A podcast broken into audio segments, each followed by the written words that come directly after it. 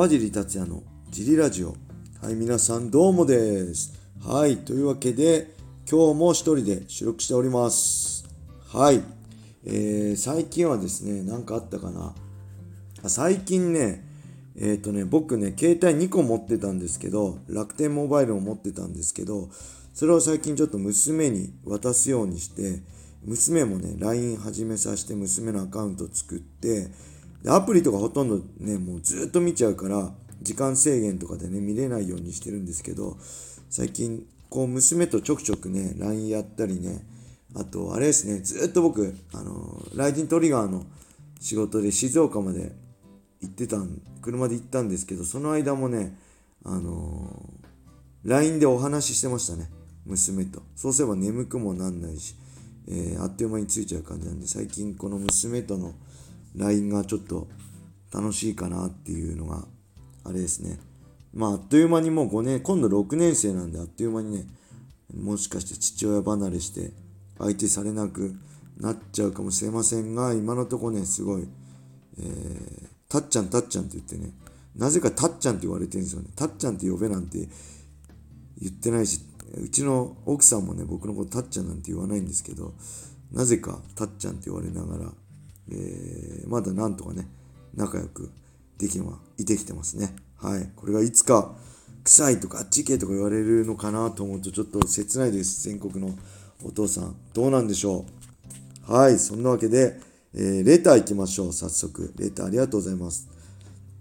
えー、川尻さん、小林さん、いつも楽しく拝聴しております。ラジオネーム、たっくんです。えー、シュート世界フライ級第8代チャンピオン、平達郎選手の USC デビュー戦が4月30日に決まりました。相手はカーロス、キャンデラリオと噂され噂されてますが、8勝1敗で同じく USC デビュー戦。ランカーではないですが強そうです。階級は異なりますが、同じくシュート世界第8代ウェルター級チャンピオンだった川地さんは、どのように予想していますか、えー、上位ランカーまでは順調にいきそうですか、えー、見聞録で特集されると思いますので、スルーでも構いません。え日本 MMA の希望、楽しみで仕方ありません。よろしくお願いします。はい。ありがとうございます。えー、そうですね、平達夫選手のデビュー戦が決まりましたね。これ、見聞録でもね、あれなんですけどね、見聞録やっぱ YouTube 大変ですね。ラジオパッとできてできるんですけど、で、これ、これいつなんだろうこれ、ラジオが配信されるのはわかんないですけど、現時点でね、今ね、3月2日の水曜日なんですけど、3月6日のライジンランドマークの平本、鈴木もね、まだ撮ってないし、ちょっとね、こうデータ、ずっとベラトールとね、トリガーの解説でデータ調べてたんで、そこまでね、正直いけてないのが、それでもちょっと見聞録でやるか、ジリラジオでやるかちょっと迷ってます。で、その同じ日にね、USC もあるんで、ちょっとね、アジサニアとかあるんで、ちょっとあれなんですけど、えー、ちょっとやっぱ YouTube 大変ですね、編集とかいろいろ。まあそんな中でね、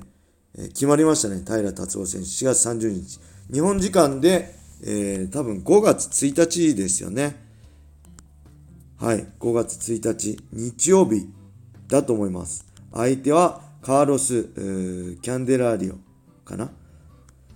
で、この選手もまあ USC デビュー戦なんですよね。確かね、調べたら一回、えダナ・ホワイトコンテンターズシリーズに出てて、えっ、ー、とね、で、4年前に出てるんですよね。4年前に出て勝ったんですけど、契約できず。で、4年ぶりに復帰したんです。なこの4年、2017年以来に試合して、その4年ぶりの試合もダナ・ホワイトコンテンターズシリーズで、今度は負けちゃったんですが、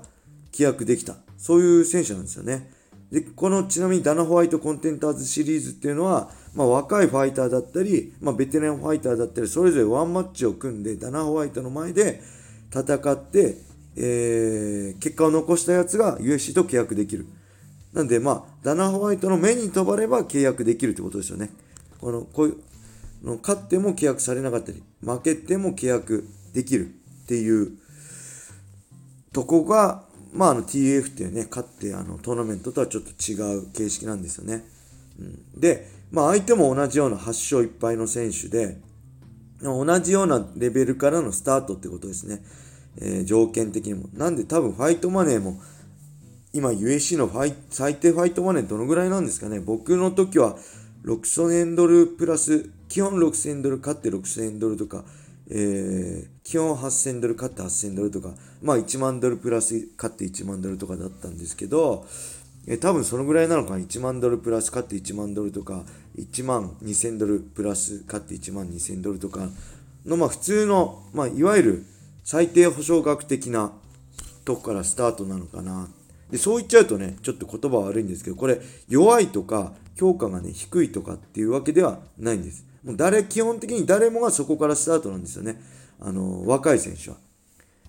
で、例外もいるっていう。逆に例外の方が珍しい。で、そういうのは、まあ、元ね、プライドファイターの、まあ、ミルコとかね、ノゲイラとか、まあ、オーフレーム。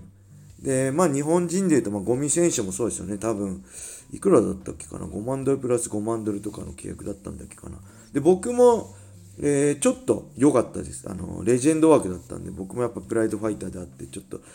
ね、世界的に名前が少しだけあったんで、えー、1万ドルプラス1万ドルよりは良かったです。まあ、それでも全然低かったですけどね。あのー、まあ、そう、だなんで、1からスタート。で、そこ何が違うかっていうと、同じようなレベルでの、えー、対戦相手になるってことですよね。で僕とかなんかは、まあ、そういう契約のファイトマネー高かったので、まあ、デビュー戦からもう USC デビュー戦の相手じゃない、まあ、ハクランディアスがね対戦相手の候補だったでちなみにハクランディアスは怪我しちゃってデあの僕のデビュー戦の相手は相手もデビュー戦のショーン・ソリアーノになったんですけどでやっぱり2戦目は当時ランカーだったのかな。クレイ・グイだね。あの USC のトップ当時トップファイターだった。戦績もすごいね。USC で戦い続けたクレイ・グイダになる。ファイトマネーも高いと、ゴミ選手もね、そうですけど、デビュー戦から強い相手と戦いましたけど、そういう相手になります。で、そのどっち、リスクはもちろんファイトマネー高い方が強い相手になるんで、あの高いですよね。ただ僕らっていうか僕の場合は年齢もあり、まあ、早く結果出さなきゃいけなかったので、一から階段登ってる暇がなかったので、飛び級でそういう条件になったってことですよね。それとは逆に平選手は一からコツコツと一個一歩一歩階段を登れるような状況での契約だったんで、これはね、すごい良かったんじゃないかなと思います。えー、USC の中でしっかり経験積み、積みながらトップへ行ける。うん。っていうのはね、すごい理想的だったなって思いますね。はい。そんな中、まあ、このね、えー、カーロス・キャンデラーリオ、ちょっと長くて言いづらいんですけど、ちょっと見たんですけど、何かね、一つがめちゃくちゃ突出してるっていうタイプではなく、まあ、全体的にまんべんなくできる中で、まあ、グラップリングで勝負する選手なのかなっていうのを感じました。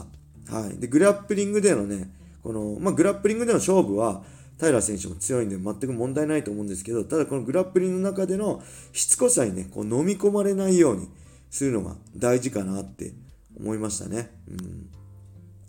で、まあ多分タックルからのテイクダウンもできるんじゃないかなと思います。ただそこから背中をつけさせたりね、しっかり抑え込むことができるか。で、もし立たれた時にスクランブルで勝てるか。スクランブル強いんですよね、この相手。で、多分、あの、テイクダウンされることもあると思うんですよ。テイクダウンうまいんで。うんさすがに完封することはできないと思うんで、テイクダウンされた後もしっかり対処してそこから立てるか。その辺もまあ見どころなんじゃないかなと思います。で、そんな中で、一番大事なのね、平良選手にとって一番大事なのは、コンディションですね。あの、いつも通りの平吉郎達郎、あ、ごめんなさい、平達郎で15分間、5分3ラウンド戦いきれるコンディションが一番重要だと思います。で、日本での戦いでは、平選手結構1ラウンド決着とかね、フィニッシュ決着が多いんですよ。3ラウンド通してっ